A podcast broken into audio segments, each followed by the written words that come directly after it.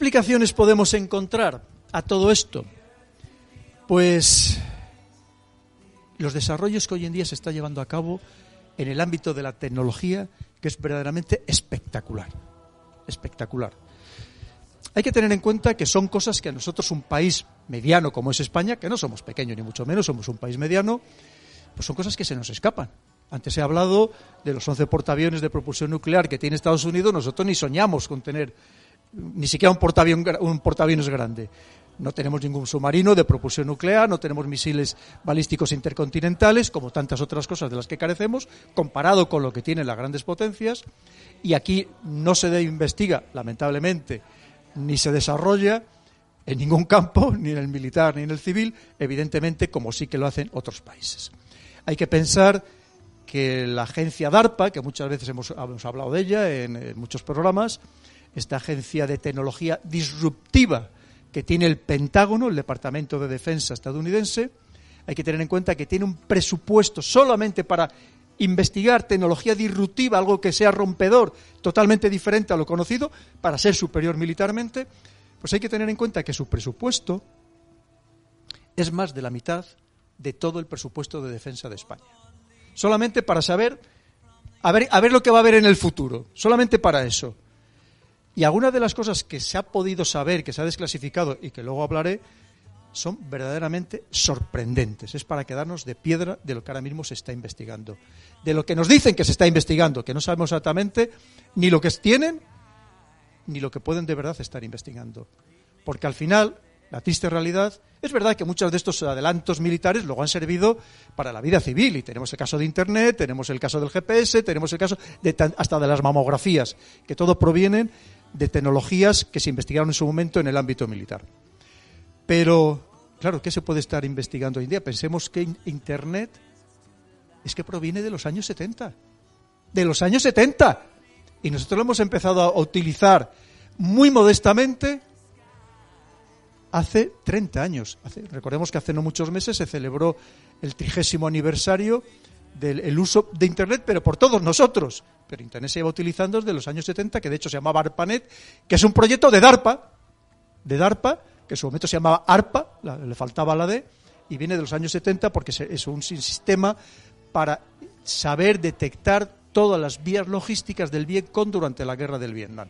Fijémonos hasta que llega a nosotros todos esos adelantos. Lo que no se estará investigando hoy en día, pensando el salto tecnológico que se ha dado en los últimos años, en los últimos, casi me atrevería a decir, en los últimos cinco años. Con todo lo que significa la inteligencia artificial, con todo lo que significa hoy en día todos los temas del plasma, o los hologramas, de tantísimas cosas que muchas de ellas estamos, los países menos desarrollados, estamos en pañales y todavía ignoramos gran parte de todos esos desarrollos. Bien, pues vamos a pasar con las armas, armas, fijémonos, armas hipersónicas, armas.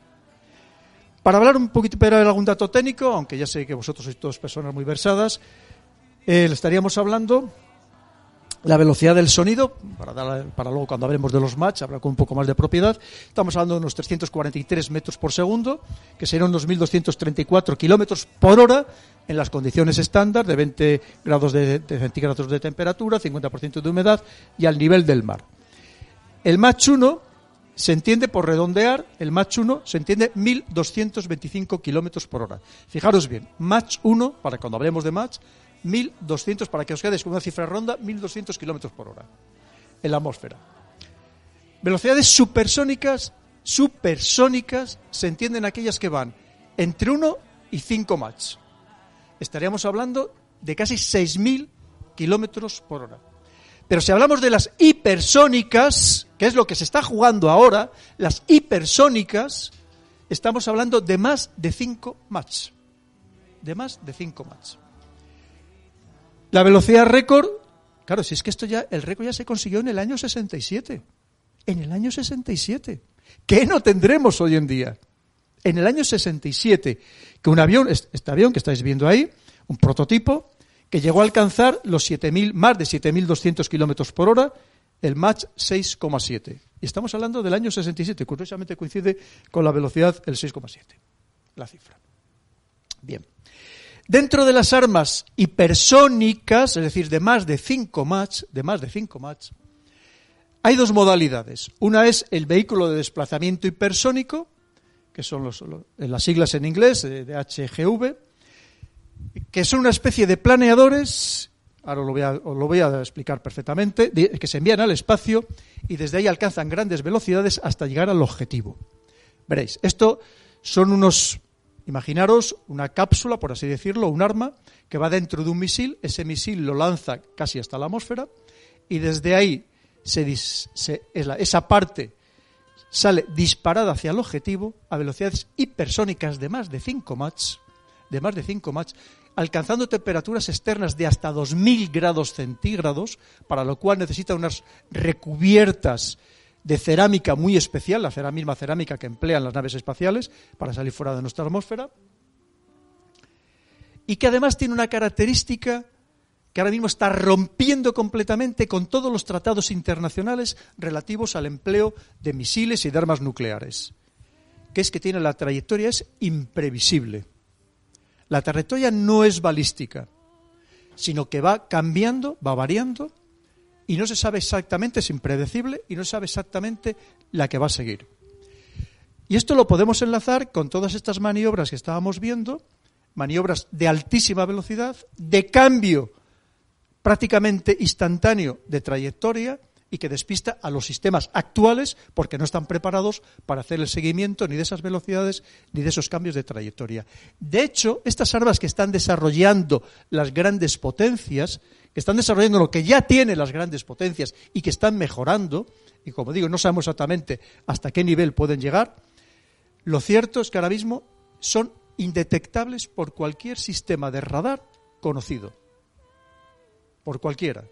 Y además, por ejemplo, en el caso de Putin está presumiendo de que las tiene, ahora lo veremos, de que las tiene y que por lo tanto puede alcanzar cualquier objetivo de cualquier país del mundo sin ser detectado, sin ser imposible derribarlo, porque si el, radar no lo detecta, evidentemente no lo puede derribar los sistemas de defensa antiaérea actuales. Pensar que cuando hay una trayectoria balística convencional, lo que hace un radar imagino que lo sabéis también, lo que hace un radar es que corta en un lado, corta en otro, y entonces cortando en dos puntos, determina exactamente dónde va a ir a parar el radar, el, misil.